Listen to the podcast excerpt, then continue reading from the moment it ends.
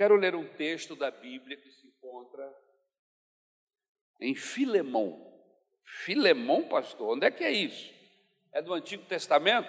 Não, deve ser no Novo, é lógico. Pode buscar que você vai encontrar. Mas existe, existe, é uma carta curtinha, pequenininha, está lá no finalzinho do Novo Testamento. Filemão, capítulo 1. O tema da mensagem é vidas transformadas, relacionamentos renovados. Amém? Quando a gente tem vida transformada, os nossos relacionamentos sofrem alteração por causa da transformação da vida. Amém? Vidas transformadas, relacionamentos renovados.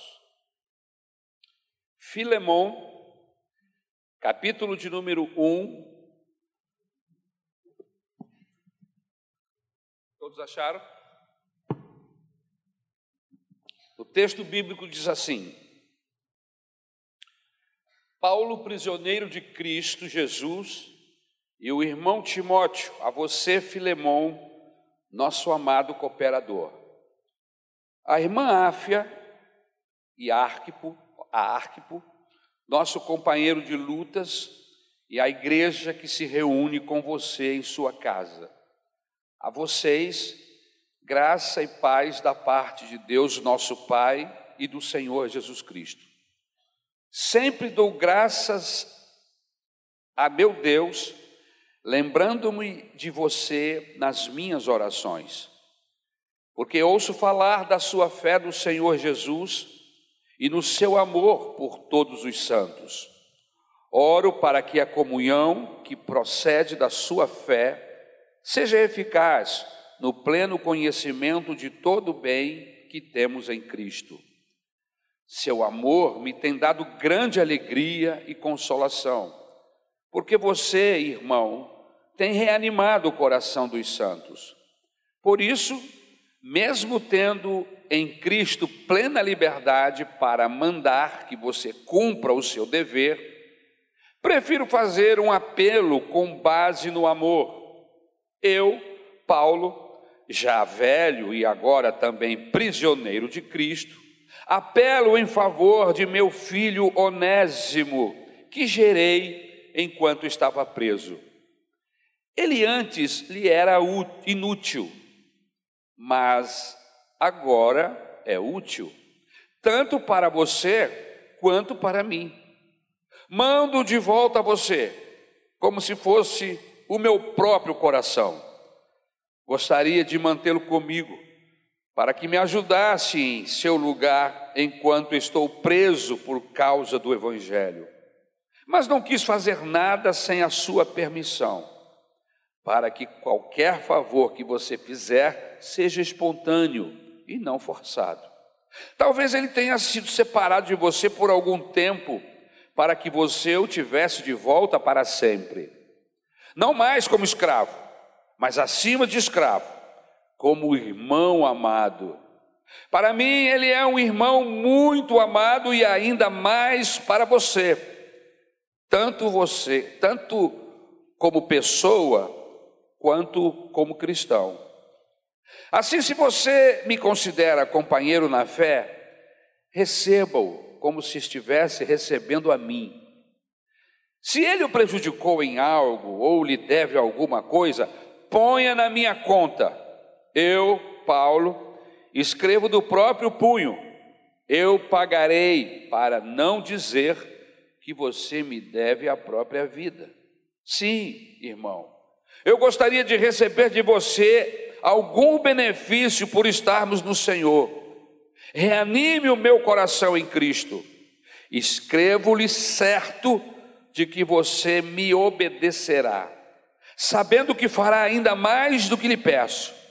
Além disso, prepara-me um aposento, porque graças às suas orações espero poder ser restituído a vocês. Epáfras, meu companheiro de prisão por causa de Cristo Jesus, envia-lhes saudações. Assim como também Marcos, Aristarco, Demas e Lucas, meus cooperadores. A graça do Senhor Jesus Cristo seja com o espírito de todos vocês. Amém. Obrigado, meu Deus, pela tua palavra. Eu rogo inspiração, eu rogo misericórdia sobre a minha, sobre as nossas vidas esta manhã. Que o teu Espírito Santo nos oriente, nos capacite e que o teu nome possa ser glorificado através desta palavra e que a alegria inunde o nosso coração por podermos cumprir a tua palavra, Senhor. Muito obrigado no nome de Jesus. Amém. Vida cristã, relacionamentos transformados. Queridos, esta carta que eu acabei de ler é um manual de relacionamento. Essa carta trata de algumas coisas muito importantes.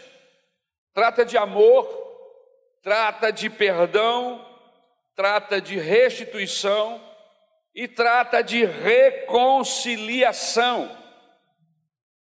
Então é uma, uma carta completa, é uma carta que com certeza vai abençoar a nossa vida. Mas eu queria passar para vocês o, o contexto de todo esse processo, de toda esta carta que nós acabamos de ler, as circunstâncias que estão no entorno do que Paulo está escrevendo. Primeiro, Filemão era um homem rico, Filemão era dono de escravos, foi convertido a Deus através de uma mensagem do apóstolo Paulo, do ministério do, do, apóstolo Paulo. Isso nós vemos aí no texto, no verso 19, o texto que nós lemos, acabamos de ler. Ele morava em Colossos, é outra informação que o texto nos dá. Ele era um homem que tinha uma vida espiritual exemplar. Eu estou falando de Filemão. O texto bíblico nos diz, no versículo 5, que ele tinha uma fé na pessoa do Senhor Jesus, que ele tinha amor para com todos os santos. O coração dos santos era reanimado pelo seu intermédio. Olha que interessante. Então, Paulo não está escrevendo a uma pessoa qualquer, está escrevendo a uma pessoa convertida a Deus, transformada pelo poder da palavra do Senhor. Essa carta é enviada a Filemão, sua esposa Áfia, e seu filho e pastor Arquipo, bem como a toda a igreja que se, que se reunia na casa de Filemão. Isso nós vemos aí no texto, no versículo de número 2. O apóstolo Paulo estava preso em Roma, e por providência de Deus, o escravo que havia fugido da casa de Filemão e na fuga roubou alguns pertences de Filemão, se encontra com Paulo preso. Olha aqui, que fantástica circunstância.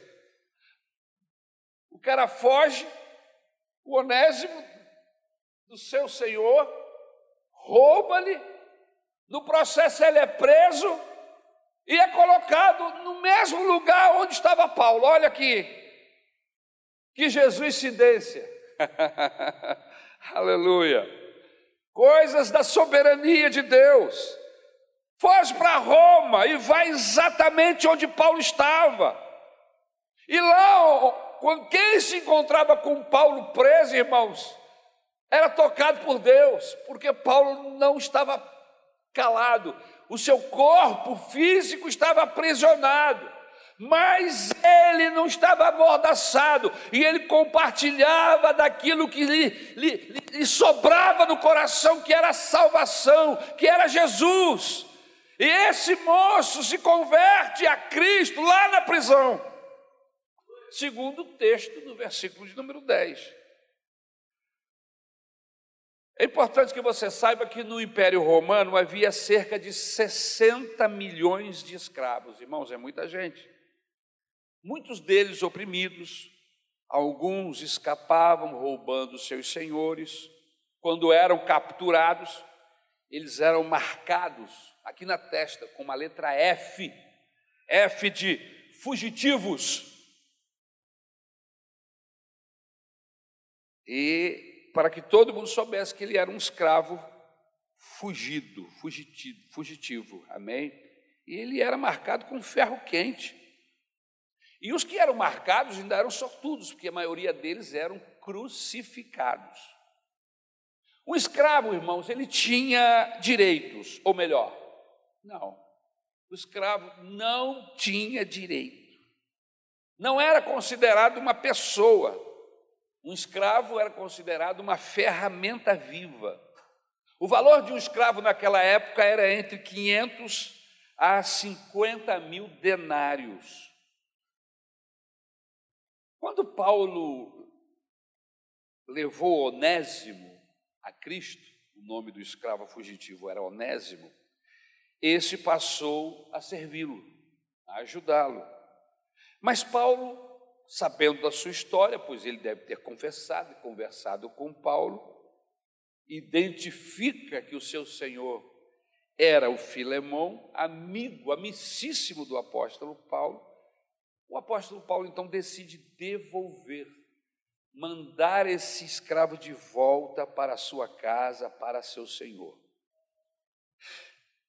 Mas Paulo o envia, mas não envia sozinho, envia uma carta, a carta que nós acabamos de ler, direcionada ao senhor desse escravo chamado Onésimo, o Filemão. E aí na carta ele diz assim: Filemão, recebe esse Onésimo, que antes era inútil, mas agora é útil, receba-o como meu filho, como meu coração. Olha que fantástico, que relação maravilhosa o Paulo deve ter tido com esse escravo Onésimo lá na prisão. E Paulo se dispõe na carta, inclusive, a pagar o que porventura Onésimo lhe devesse. Esta carta, irmãos, ela nos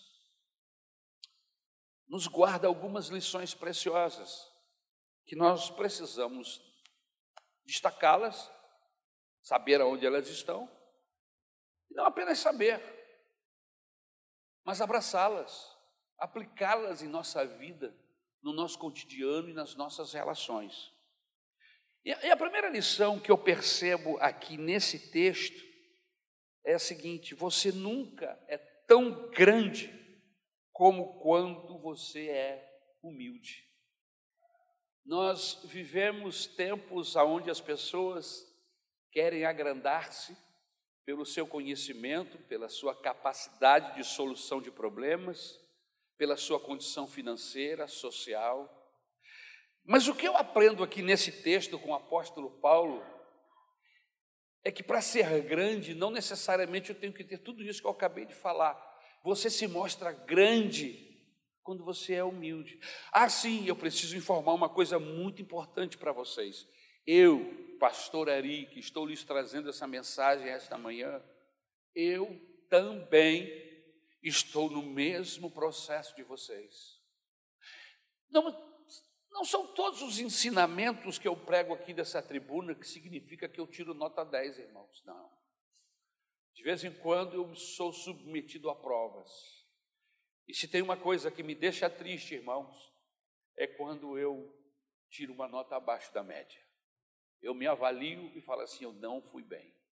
À luz da Bíblia Sagrada, eu deveria ter me comportado de outra maneira.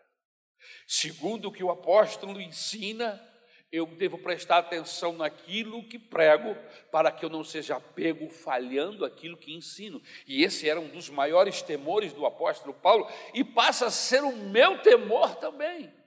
Eu não estou aqui com isto abrindo um, um espaço para erros, para pecados meus, não.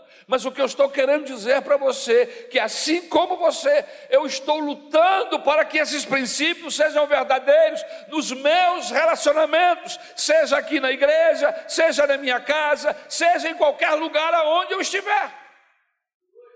Relacionamentos transformados, vidas renovadas.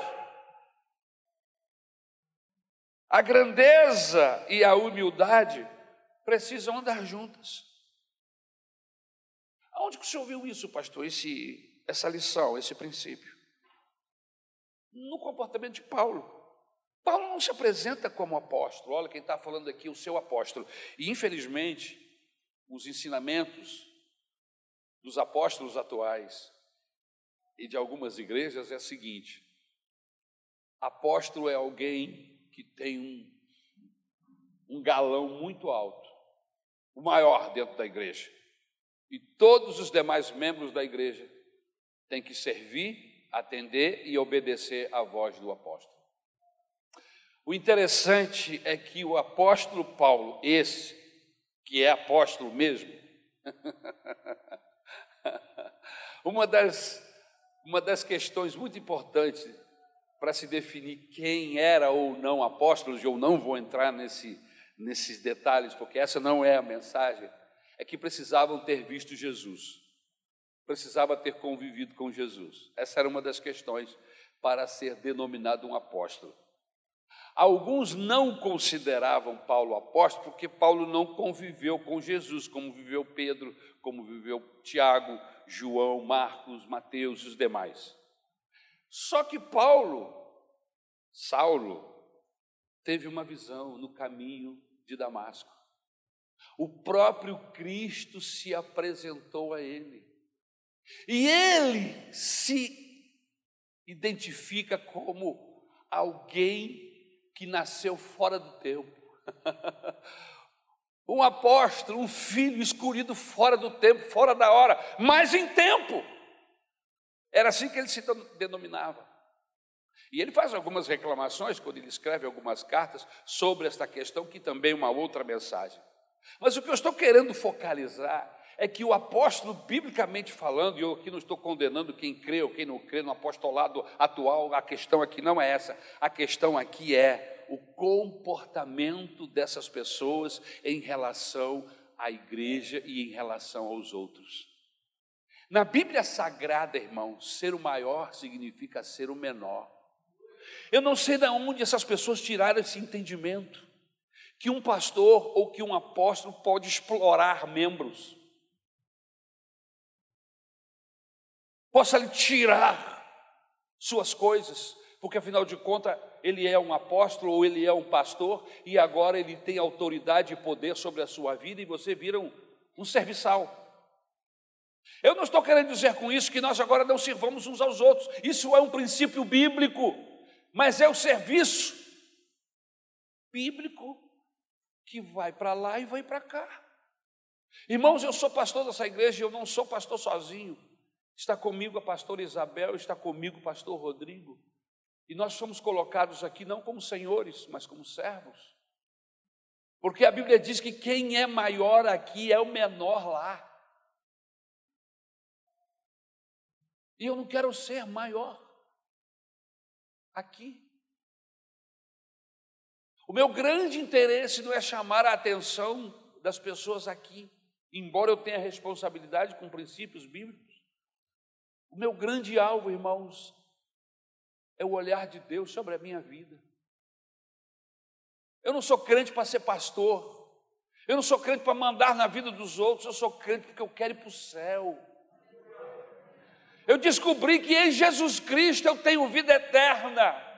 Em Jesus Cristo eu tenho meus pecados perdoados, minha alma lavada e remida pelo seu sangue. Em Jesus Cristo eu tenho uma eternidade com Deus, e esse é o meu alvo em servir ao Senhor. É que eu quero passar a eternidade com o Deus do céu, o Salvador da eternidade. É lógico que existem as chamadas dos ministérios de Cristo.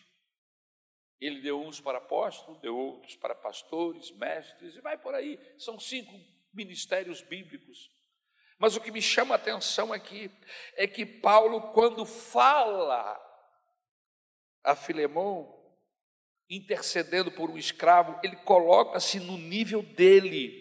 Em vez de usar a autoridade do apóstolo, olha quem está falando aqui, é o apóstolo Paulo, é aquele que pregou o evangelho para você. Você deve o evangelho a mim.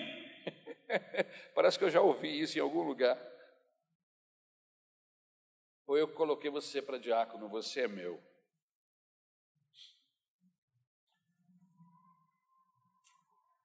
A diaconia é para a obra de Deus. São homens e mulheres que Deus levanta para nos auxiliar, mas você não pertence e nem deve absolutamente nada pastor nenhum. Nós somos crentes em Jesus. A submissão não é do membro para o pastor, são dos crentes a Jesus. A submissão é de um para com o outro, é norma, é, é praxe, é prática. O apóstolo Paulo diz: submetei uns aos outros. Evangelho não é colocar mulher em segundo plano, evangelho é colocar mulher no mesmo plano do homem. E o marido se submete à mulher e a mulher se submete ao homem em amor, por causa de Jesus. Isso é evangelho, o resto é balela. Então a gente fica tratando de coisas básicas, mas eu me aproveito da minha condição. O que interessante aqui nesse texto é que o apóstolo Paulo podia entrar nessa linha, colocar os galões espirituais, sua condição de pregador, de apóstolo, para falar com o Filemão: Filemão, você é membro da minha igreja, você tem que me obedecer, você me deve. Mas ele não faz isso porque a humildade deve preceder a autoridade. Uma das palavras mais maravilhosas de Jesus é que ele diz assim: aprendei de mim, aprender o quê? Que sou manso e humilde de coração, irmãos. É uma luta, é uma guerra para eu ser humilde e manso como Jesus. Tem um miserável aqui dentro chamado Ari que quer descer da cruz, que quer agir por conta própria, e eu preciso mantê-lo pregado na cruz, porque senão ele sai desgraçando a minha vida e a vida dos outros. E eu preciso manter esse eu aqui amarrado, amém? Que diminua o Ari, que cresça Jesus. Querido, isso é evangelho, isso é desafio para todo mundo, não é só para pastor, não.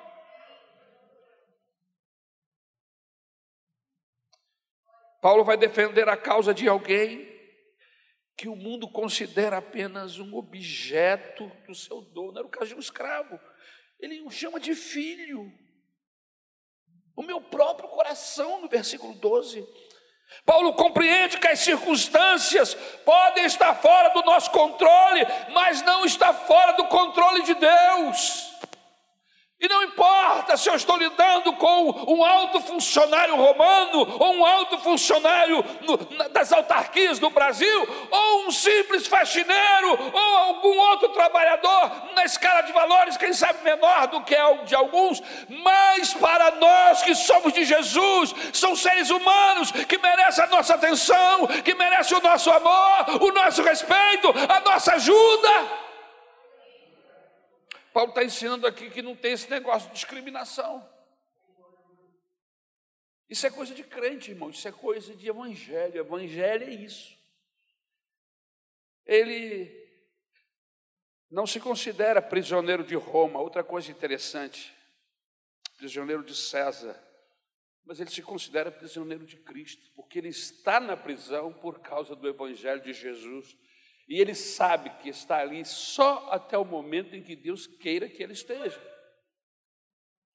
Então ele diz assim: Eu estou preso aqui porque Jesus quer, eu sou prisioneiro dele, porque a hora que ele quiser, ele me libera. Olha que relacionamento, que confiança, que entendimento das circunstâncias que ele está vivendo. Como é que ele olha para a soberania de Deus? Deus é soberano sobre tudo, inclusive sobre essa prisão. Eu só estou aqui porque ele quer. Porque diante da lei eu não cometi é, crime algum. A fuga de Onésimo estava fora do calendário de Filemão, mas estava dentro do controle da agenda de Deus. Existem situações na nossa vida que nós não imaginamos, não colocamos na nossa agenda. Mas a gente precisa entender que está fora da nossa agenda, mas não está fora do controle de Deus. Eu não sei quais as circunstâncias que você já viveu desses anos de pandemia, de perdas, de tristezas, de tribulações. Ninguém planejou isso, ninguém colocou na agenda, mas eu quero que você saiba que está dentro do controle de Deus. nenhuma folha cai da árvore, nada se movimenta, a não ser que Deus permita. E se aconteceu, foi que Deus permitiu, mas pastor, Ele permitiu. E Ele está te dando graça para administrar as perdas e as dificuldades. Coloque-se debaixo dessa soberania de Deus. Ele está sabendo. E confie nele. Creia nele porque Ele está sabendo e Ele está trabalhando. A Bíblia Sagrada diz: Jesus falou assim: Eu trabalho e o meu Pai trabalha até agora. E o texto do Antigo Testamento diz que nunca se viu um Deus como este, que trabalha por aqueles que nele esperam. Aleluia! Deus está trabalhando você e por você esta manhã.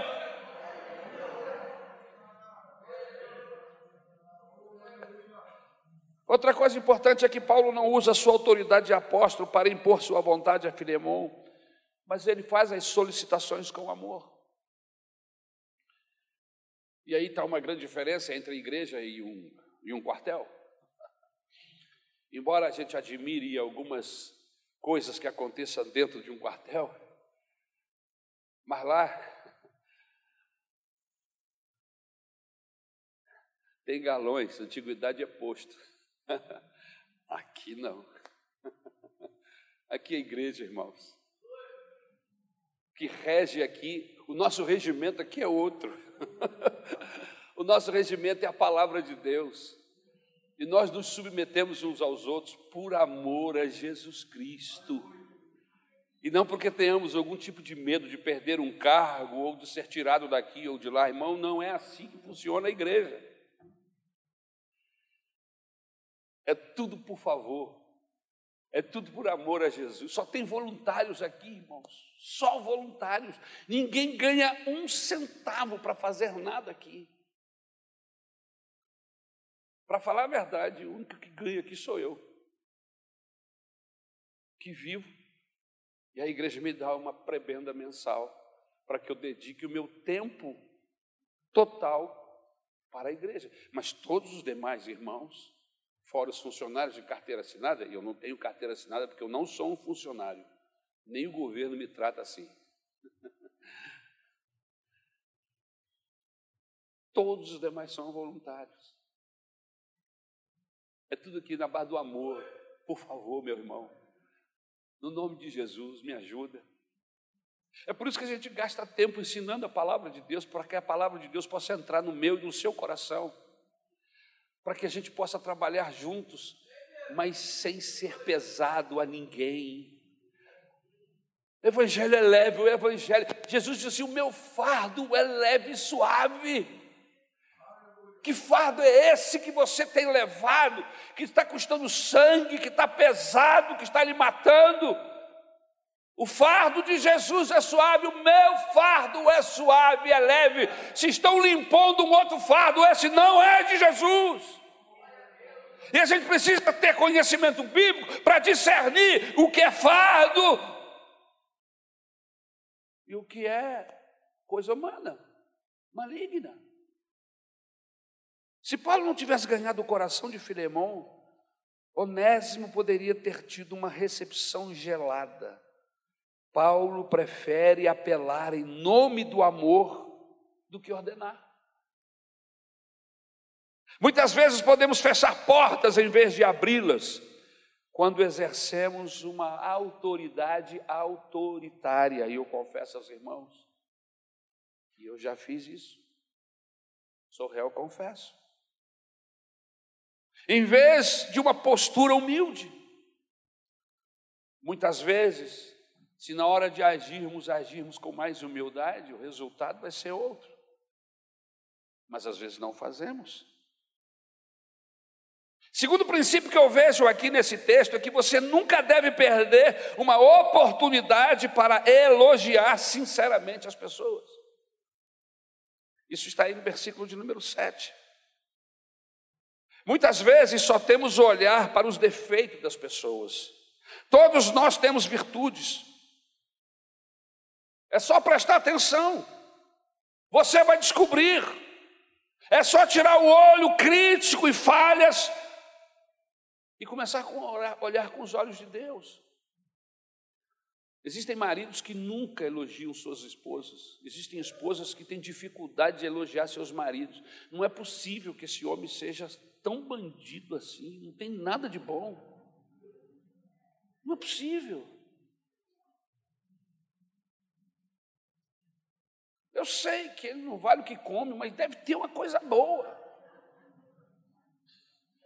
O problema é que quando você está com raiva, você só olha as coisas ruins. Ele pode ser um mau marido para você, mas ele é um bom pai. Eu conheço pessoas assim. E são difíceis as mulheres que trabalham com essa questão. Quando ele é um mau marido, ele passa a ser mau em tudo, e não é assim. E algumas até desmoralizam os seus maridos para os seus filhos. E eles são bons pais, eles não são bom marido, ele não é o marido que você queria, você errou. Lamento, mas o cara é um bom pai dá tempo para os filhos, é carinhoso, cuida deles, ajuda no ensinamento, mas é um péssimo marido. Entende?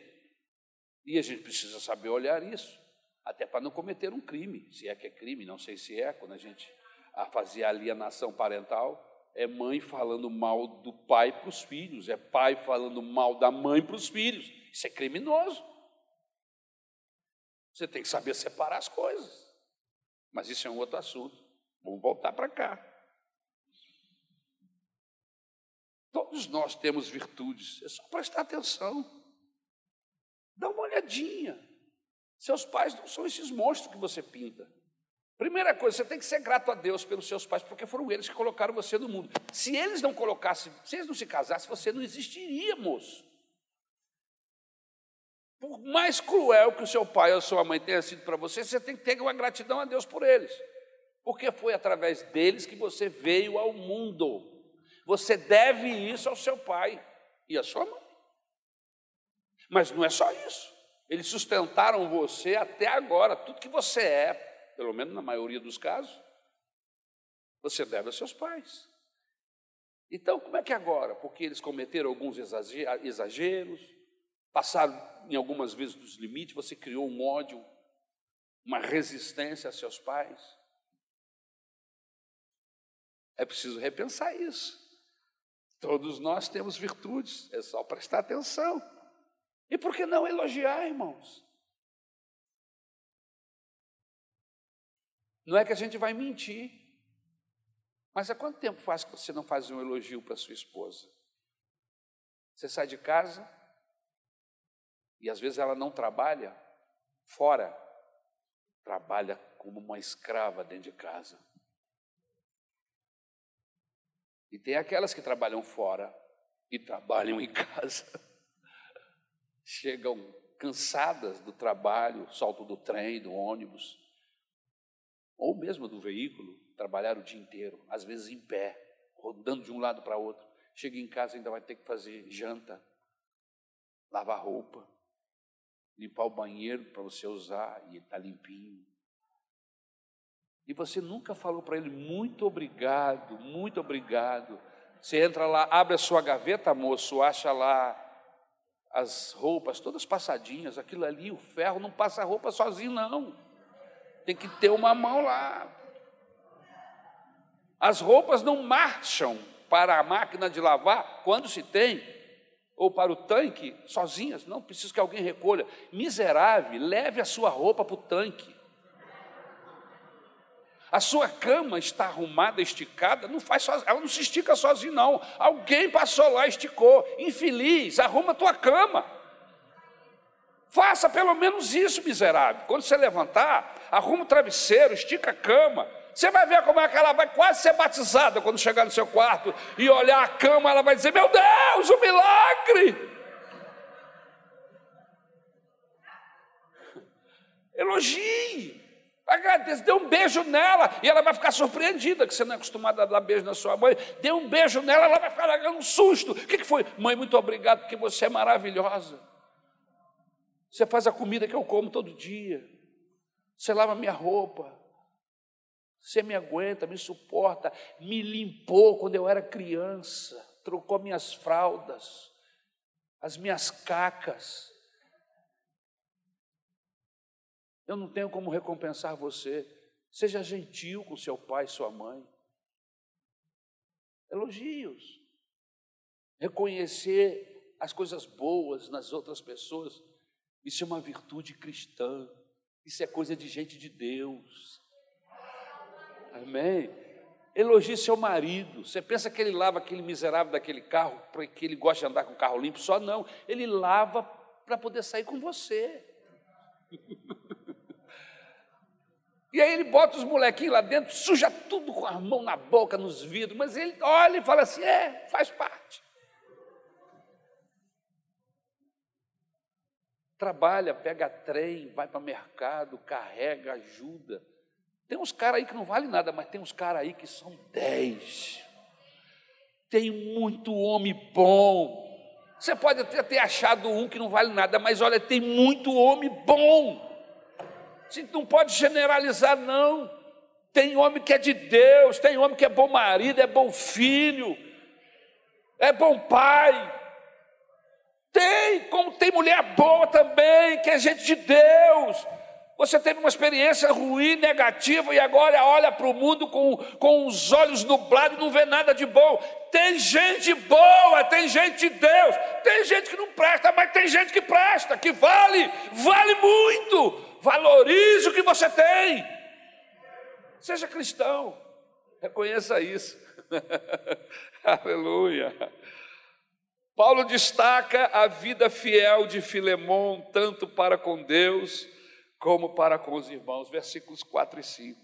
Paulo agradece a Deus em oração pelo relacionamento de Filemão com Jesus e com os irmãos. Qual foi a última vez que você agradeceu a Deus pela vida de uma pessoa e disse isso para ela?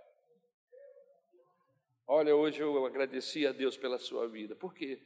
Porque eu fui fazer uma coisa que você já me ajudou tantas vezes. E não necessariamente essa pessoa tem que ser da sua família. Às vezes você o encontra aqui em um dos corredores da igreja. Alguém que foi especial, importante para você. Irmãos, eu, eu tenho algumas pessoas no meu coração que elas não me pedem nada, inclusive algumas, algumas delas estão muito longe. Mas se essas pessoas me pedirem ou precisarem de mim, irmãos, eu, eu vou me virar, eu vou dar um jeito, porque eu devo a elas atenção, carinho e circunstâncias outras que foram muito importantes em determinado momento, então eu sou devedor. Seja devedor, reconheça as pessoas que lhe abençoaram no decorrer da sua vida, que foram instrumentos de Deus.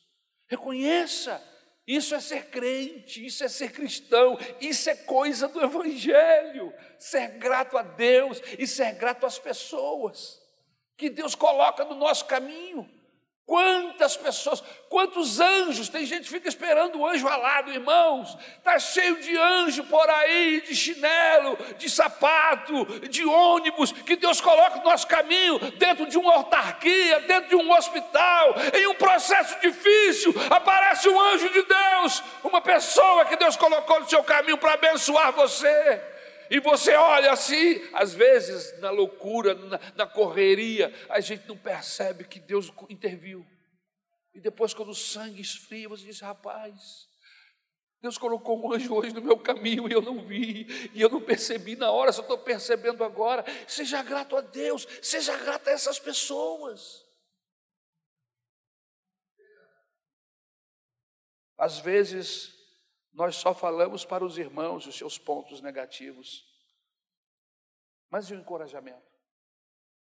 Nós somos muito críticos, criticamos muito os outros, menos a gente, né? a nós mesmos. Mas quando você vem com uma crítica, vem com bálsamo depois. Gente de Deus anda assim, anda sempre com um pouquinho de bálsamo na sua bolsa. Não seja alguém que fique só com o dedo apontado, criticando, apontando. Ou se você tiver que fazer uma crítica, que você saiba fazê-lo. Verdades são presentes.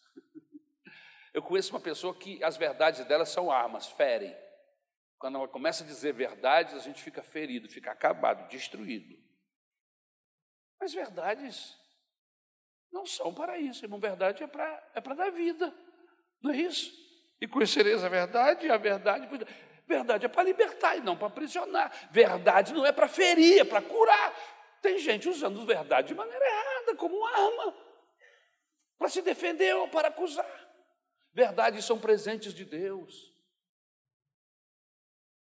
E fazendo a analogia do presente, quando eu quero dar um presente a alguém que eu amo, como é que eu faço? Eu vou numa loja, eu não compro qualquer coisa, tem gente que faz isso. Eu gosto muito da minha esposa, ela tem muitas qualidades, dentre estas muitas, ela tem esta. Sempre que ela vai dar um presente para alguém, ela não compra qualquer coisa, ela.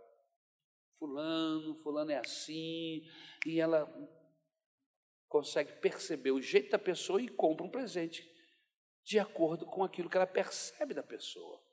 Não um presente para dar, simplesmente para se ver livre da responsabilidade. A pessoa chega e vê assim: é, muito obrigado por esse presente, não serve para nada. É. Conhece gente assim? Todo ano te dá um presente, você até sabe. E vem ele com aquele presente. Geralmente, um presente que alguém deu para ele, ele não gostou e ele guarda lá para passar para alguém. Como é que chama mesmo, gente, que faz assim? É um presente reciclado, sei lá como é que dá o nome. Mas presentes tem, tem, tem que ter a ver com a pessoa que você está dando. Verdades são presentes. E aí eu, eu procuro o melhor momento para falar essa verdade. Eu não vomito essa verdade em cima da pessoa. Ah, eu sou assim mesmo, eu sou muito franco. Não, você é mal educado. Porque tem gente que, que, que, fala de franqueza, mas é mal educado, não tem nada a ver uma coisa com outra. Falar a verdade na cara das pessoas, isso não é franqueza, eu sou muito eu. Isso, monstro. Mal educado, grosso, grosseira. Verdade se fala com carinho, com educação, no tempo próprio. E aí a pessoa, quando você escolhe o tempo, a forma para passar essas verdades, irmãos, a pessoa recebe assim. Essa verdade me curou, essa crítica me abençoou. Por quê? Porque ela foi passada com carinho, com amor, no tempo próprio. Quando você vai dar presente para as pessoas amadas, você escolhe o lugar, o momento, tendo uma graninha, contrata até um violinista para tocar. Vamos começar a fazer isso aqui na igreja, quando a gente começar a falar verdades para os outros. Que essas sejam com carinho, com amor, no tempo próprio, e medindo as palavras para não ferir, porque verdades não ferem, verdades curam. É isso que eu vejo aqui nesse texto. Paulo enaltece os efeitos do amor de Filemão na vida esses efeitos na vida das pessoas. As pessoas amavam Filemão porque ele era uma pessoa dócil, era uma pessoa gentil, era uma pessoa carinhosa. Isso está aí no texto. Paulo não era daquele tipo de crente que achava que é perigoso fazer elogio sincero, porque tem esse negócio assim, não pode elogiar muito, senão ele vai ficar, vai ficar soberbo. E aí você não fala nunca. Irmãos, se a pessoa, o que ele vai fazer com aquele elogio, eu não sei, mas eu não posso parar de elogiar porque eu tenho um preconceito de que ele pode pecar com aquele elogio. Ora, que conversa é essa? Elogie. A pessoa fez um bom trabalho. Não, ele vai ficar soberbo. Como é que você sabe? E aí você não elogia, perdeu uma grande oportunidade de ser um instrumento de Deus, de ser boca de Deus para aquela pessoa. Então, Paulo não é desse tipo de crente que acha perigoso elogiar, ele elogia. Diga para as pessoas que elas são bênção. Diga para elas que você tem sido abençoado por intermédio da vida delas. Diga para elas que muitos são consolados por intermédio do ministério delas. Que é o caso de Filemão, que era um oásis. As pessoas corriam para esse oásis para ser abençoado. Amém? Aleluia. Sua vida tem sido um refrigério para as pessoas que vivem ao seu redor, lá na sua casa. Seu marido volta para casa correndo, fala assim: puxa, aqui é o meu refúgio, aqui é o meu lugar de sossego, aqui é o lugar mais abençoado que eu, por isso que eu gosto de voltar para casa. Ele pensa assim, Ou ele fica fazendo hora na rua para voltar para casa, porque a rádio patrulha está ligada lá.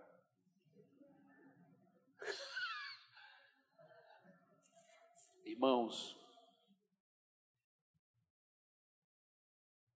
tem mulher chata, irmão. Vamos reconhecer. O cara volta para casa depois das 10 da noite, eu já vou achar ela dormindo. Se ela me vê entrando no portão, começa a ladainha, uma falação. É difícil, irmãos. A Bíblia diz que é melhor dormir embaixo de uma, um, de, uma, de, uma, de uma goteira na cabeça, noite e dia sem parar, do que uma mulher rixosa reclamando o tempo todo. Jesus me guarde.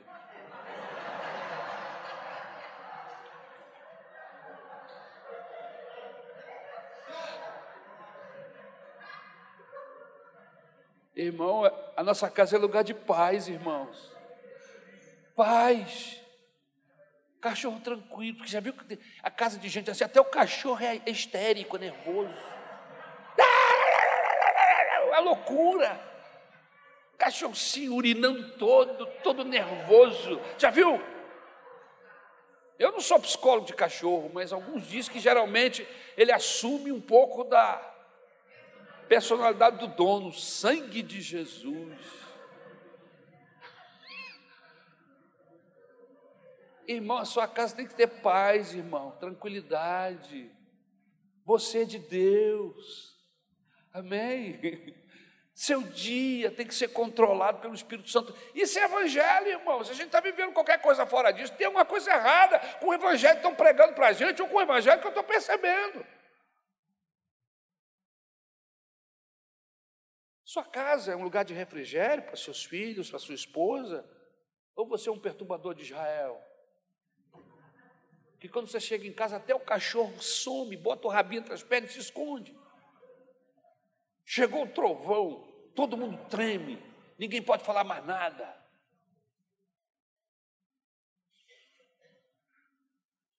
Quando as pessoas oram por você, podem fazê-lo com alegria, ou quando vão orar por você, que lembram de você, começam a chorar. Ah, meu Deus!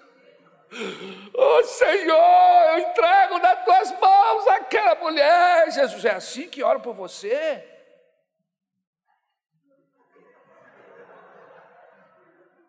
É assim que oram? Quando você vem para a igreja, Senhor, segura aquele pastor, Jesus. Irmãos, que, que evangelho é esse? Que as pessoas estão orando, chorando porque estão sendo afligidas pelo nosso comportamento, pela nossa má educação, por um relacionamento torto que nós temos com Deus, de tirania.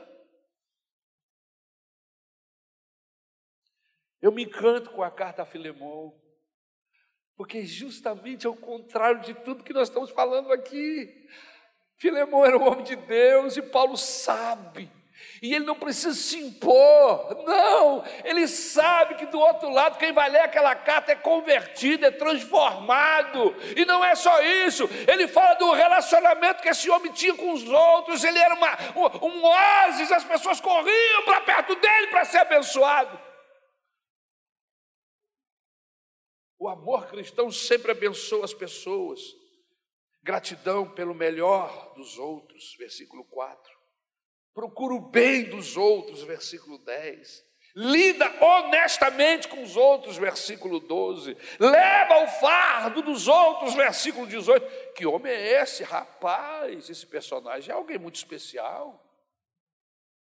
Você começa a admirar esse Filemão. Quando chegar lá no céu, eu vou procurar esse cabra. Eu vou falar: que homem é esse?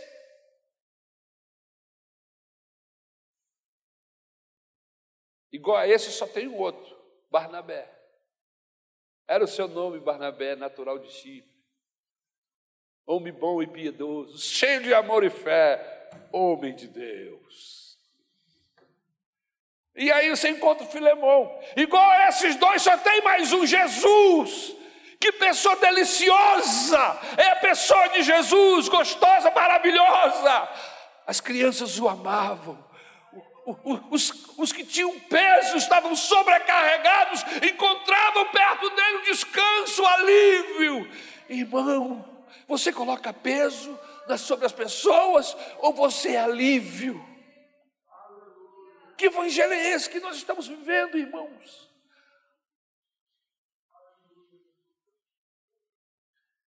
Crer no melhor dos outros. Olha que fantástico, versículo 21. Ele acreditava nas pessoas. Fulano? É, fulano? Ali não tem jeito, não. Como que não tem jeito? Jesus muda as pessoas. Deus transforma a gente. No passado pode ser que ele não valia nada, mas se ele teve um encontro com Jesus, ele está no processo de cura. Irmãos, Ser crente em Jesus é ser transformado todo dia. Por isso a gente nunca deve olhar para o irmão da mesma maneira que olhamos ontem, na semana passada. Por quê? Porque pode ser que entre aquela segunda e a quarta e a sexta, Deus tenha operado um milagre e aquela vida foi transformada. Aleluia. Por isso a gente não pode perder esperança um com o outro. Fulano não tem jeito. Fulano é assim mesmo. Não é não, assim mesmo é o diabo que só muda para pior. Gente que anda com Deus muda para melhor. Aleluia. Porque o evangelho está dentro dele. Amém. Aleluia. E o bom Deus não desiste de você, não desiste de mim, não desiste do seu marido, não desiste do seu filho, não desiste da sua mulher, do seu pai. Deus não desiste dele, aleluia. E você não deve desistir. Continua orando, porque uma hora dessa você vai ver, aleluia, o poder do evangelho transformando gente inútil em gente útil.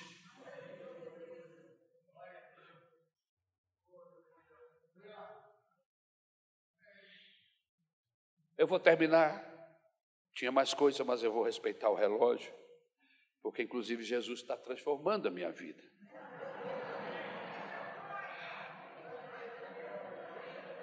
Obrigado por esse glória, irmão.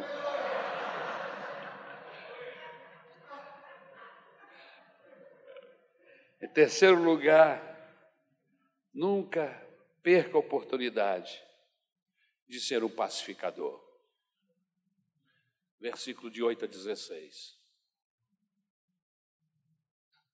Nós não estamos aqui para incendiar, irmãos. Nós não devemos ser incendiários. Nosso negócio é apagar incêndio. Fogo só do Espírito Santo. E esse fogo é bom porque ele queima, mas não faz mal a ninguém, só faz bem. Queima o pecado, queima as misérias, as desgraças, as desgraças, mas o ser humano fica intacto. Mas existe um outro tipo de fogo que desmoraliza, que fere, que entristece. Esse fogo não é de Deus, não, irmão. Agora, o que é que você que é crente, o que é que eu em Jesus estou fazendo com esse tipo de fogo, fogo estranho? Isso é fogo estranho. Incendiar. Colocar pessoas contra pessoas, desmoralizar. Isso não é coisa de crente, não. Isso é coisa de gente que está usando fogo estranho. Fogo de Deus queima o pecado, mas não as pessoas.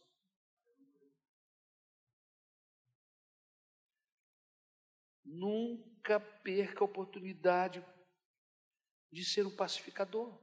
Paulo usou cinco fortes argumentos para apelar a Filemão, a fim de que ele recebesse de bom grado a Onésimo de volta. Paulo foi intercessor, Paulo foi mediador e Paulo foi pacificador.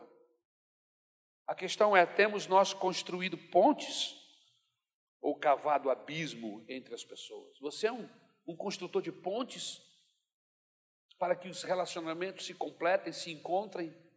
Ou você cava abismo para que as pessoas não se dêem uma com as outras, para que as pessoas desconfiem uma das outras? A lição é a seguinte: Seja um pacificador. Aonde tiver contenda, aonde tiver falta de unidade, você chega como instrumento de Deus para trazer paz, para trazer unidade, e não trazer mais fogo, fofocas, às vezes mentiras, ou ainda que sejam verdades, mas como essas verdades estão sendo colocadas? Ele começou com a reputação de Filemão como um bom homem que abençoava as pessoas, versículo 8. As palavras, pois bem, conectam-se com o fato de que Filemão era um homem que reanimava o coração dos santos. E agora Paulo está lhe dando a oportunidade de refrigerar o seu próprio coração, porque era ele que estava vivendo um drama agora, ter que aceitar um, um, um escravo que fugiu e, e ainda lhe roubou. Filemão tinha sido uma benção para muitos crentes, agora deveria ser também em favor de um escravo fugitivo que havia se convertido. E aí o apóstolo Paulo usa a linguagem do amor em vez da autoridade apostólica. E ele alcança sensibilizar Filemão. Está aí no versículo 9. O apóstolo Paulo era velho e ainda estava preso, mas em vez de ordenar, ele pede. Em vez de mandar, ele suplica.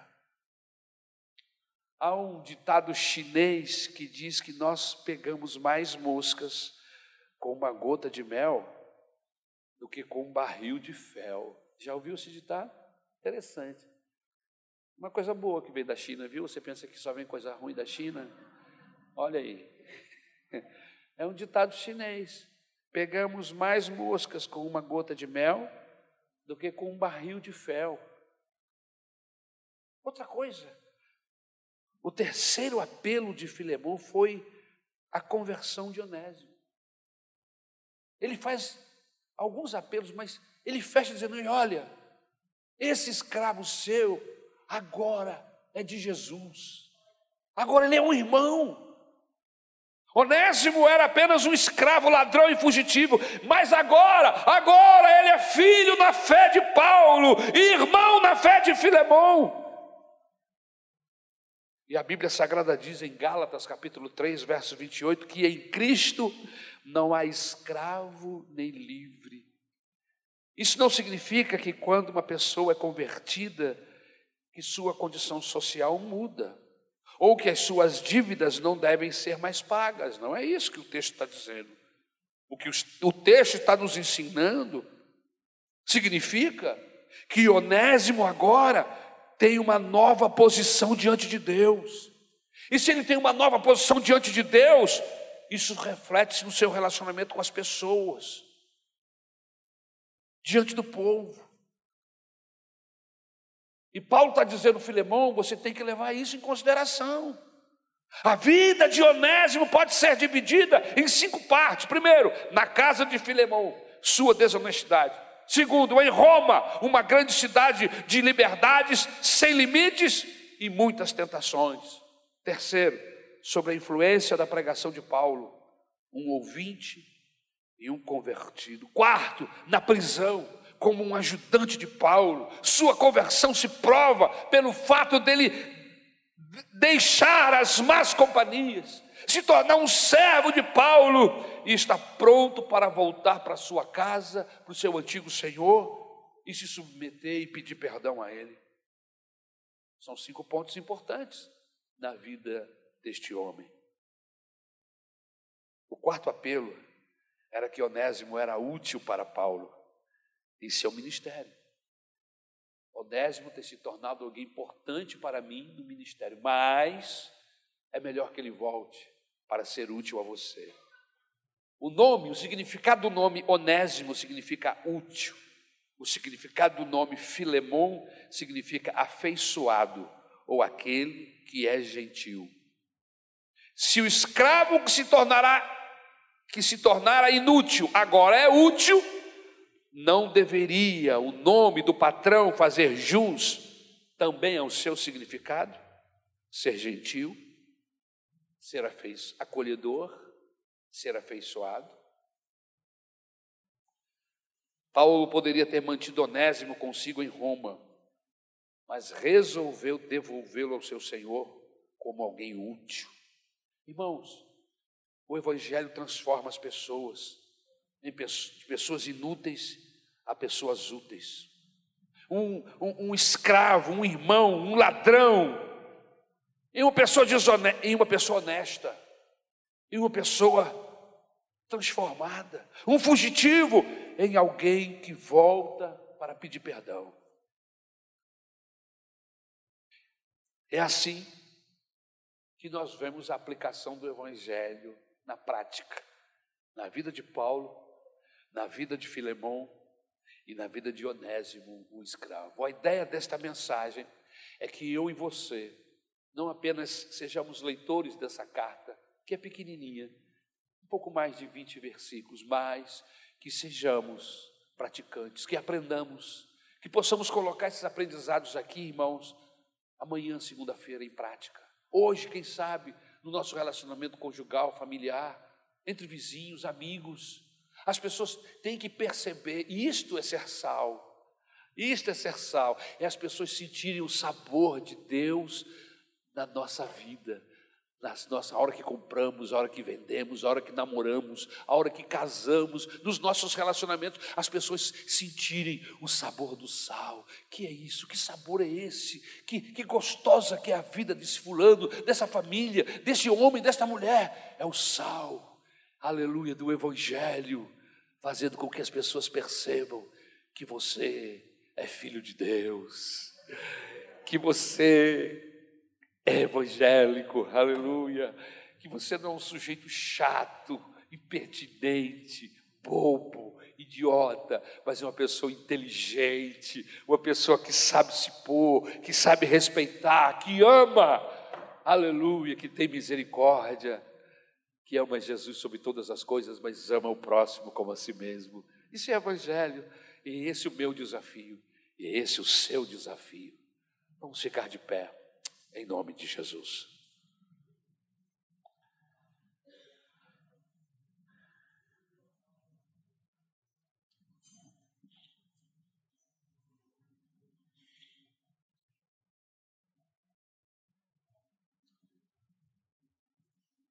Vamos falar com Deus. Vamos pedir a Ele para nos ajudar.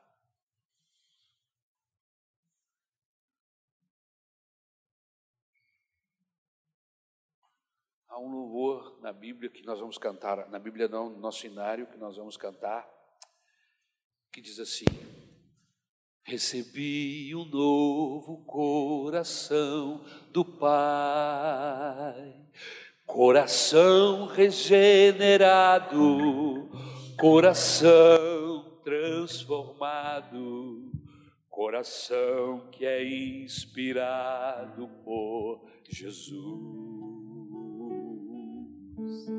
como fruto deste novo coração. Eu declaro a paz de Cristo, eu declaro a paz de Cristo,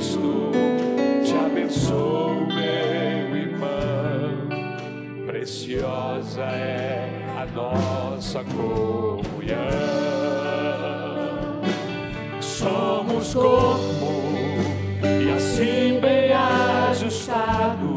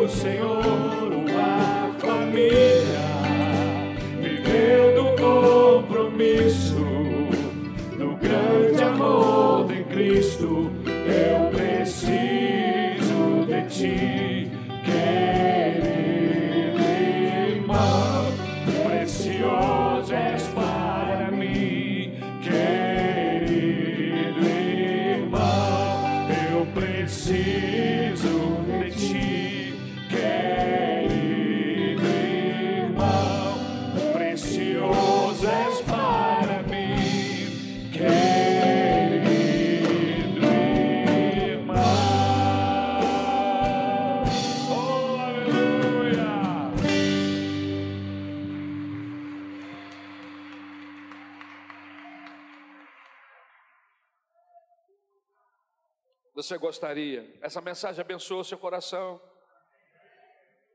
Pratique. Você sentiu alegria? A alegria será indizível se você praticar. Você sentiu paz? Será muito maior. Aleluia. Evangelho bom é o evangelho que se vive, que se pratica, irmãos. Esse é o evangelho bom. É o evangelho do nosso Senhor e Salvador Jesus Cristo. Amém? Vamos agradecer a Deus. Eu sei que aqui, aqui dentro só tem gente imperfeita, irmão, começando do pastor. Imperfeitos, somos imperfeitos. Mas Deus, o nosso Salvador amado, o seu Espírito Santo, a sua palavra está aqui para justamente nos trazer para outro patamar. Patamar de excelência, patamar que o Evangelho quer que nós vivamos. Vamos orar a Deus nesse momento, entregando as nossas vidas, a vida do, dos maridos, das esposas, dos filhos, dos nossos pais, dos nossos irmãos, daqueles de quem trabalhamos ou para quem trabalhamos. Vamos pedir que Deus nos abençoe e que possamos ser representantes de Deus aonde quer que estejamos. E as pessoas vão glorificar a Jesus quando virem você atuando, vivendo, e vão dizer: Olha aí uma mulher de Deus, olha aí um moço de Deus, olha um homem de Deus, aleluia. Porque suas práticas são práticas semelhantes às práticas de Jesus. Vamos agradecer a Deus. Eu quero aproveitar nessa oração de gratidão a Deus, eu quero agradecer por todos os nossos diáconos, pelos nossos queridos irmãos que nos ajudaram ontem aqui na recepção, as irmãs, os irmãos da recepção, do Ministério Sorriso, o pessoal trabalhando na cantina, o pessoal da sonoplastia, esse pessoal é guerreiro. Augusto nem está aqui hoje, deve estar sendo massageado em casa pela Ana, deve estar doendo do fio de cabelo até a ponta do pé. Trabalhou, estava por aí, né? Aquele cara é herói. Então, ele, mas ele deixou, olha lá, lá atrás, deixou os filhotes dele tudo ali, tem uns 15, é, é, uns 15 aprendizes ali, que estão ali só aos pés de Gamaliel, aprendendo a mexer no som. Que Deus abençoe. Irmãos, saíram daqui quase uma hora da manhã, montando, desmontando tudo. Esse homem aqui, fechando a igreja, ligando alarme, quase duas, duas horas da manhã. Amém? Tudo gente de Deus, trabalhando por amor ao Senhor. Nossa gratidão a Deus pela vida de vocês os músicos, maestros, irmãos, gente que nos. Quanta gente, eu não quero ser injusto citando nomes, mas esse povo todo de Deus, eu quero louvar a Jesus pela vida de vocês. Amém? Vamos agradecer a Deus. Você me ajuda nessa oração? Quem vai me ajudar? Pode ser você, querida. Por favor, agradecendo a Deus por esse culto. Eu quero pedir que ore por nós. Nós vamos dar uma escapada de alguns dias. Amém? Ok. Vamos dar uma escapada por alguns dias a gente vai dar uma descansada, estou precisando, já estou trocando o nome da minha esposa, não trocando não, esquecendo nome da minha esposa. Não quando troca eu, não que dá quando problema. Quando eu começo a esquecer o nome da Isabel, tem algum problema, amém? Aí o negócio está feio, gente. Trocar é pior, trocar é pior. Não, se ele trocar aí, de nome, aí que está feio aí mesmo. complicou, aí tem que ser internado. Mas eu quero que os irmãos orem por nós, para que Deus nos abençoe. No dia 30 vamos estar aqui nesse evento do IBM, amém? e estaremos aqui no nome de Jesus. Orem por nós. Pastor Rodrigo, nosso companheiro, um amigo, vai ficar juntamente com os diáconos responsáveis pela igreja na nossa ausência. O pastor Paulo Brito, que é o nosso pastor, já tem ciência e, e vai mandar os pregadores, enfim, vai ser bênção, eu tenho certeza. Vocês não vão sentir nem falta de mim. Amém? Por favor, pastor. Amém. Eu quero convidar os diáconos que estão aqui no templo. Venham para cá, por favor, nós vamos orar pelos nossos pastores eles vão tirar uns dias de descanso. E eu convido a igreja a estender as mãos para cá. Vamos abençoar esse casal que tem sido bênção aqui na nossa igreja. Amém? Você tem sido abençoado pelos nossos pastores? Senhor Jesus, nós queremos colocar diante de Ti, em primeiro lugar, as nossas vidas, pois nós ouvimos a Tua palavra nesta manhã e nós somos carentes da Tua ajuda.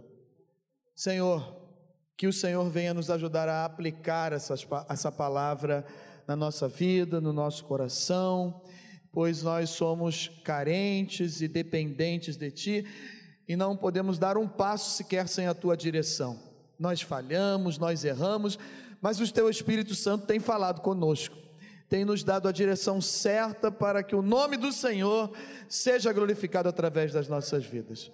Continue abençoando a tua igreja, continue usando os teus filhos como um canal de bênção do teu evangelho. Agora, Senhor, eles vão tirar alguns dias de descanso.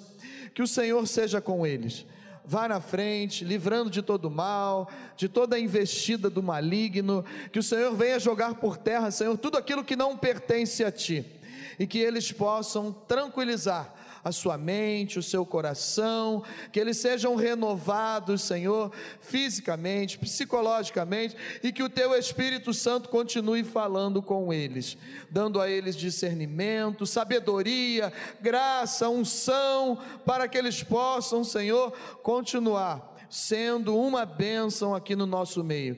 Nós rogamos as tuas bênçãos, nós te pedimos tudo isso nessa manhã, como igreja do Senhor, a liderança, Senhor, que está aqui no altar, orando pelos teus filhos, nós oramos já agradecidos no nome do Senhor Jesus. E toda a igreja do Senhor disse: Amém.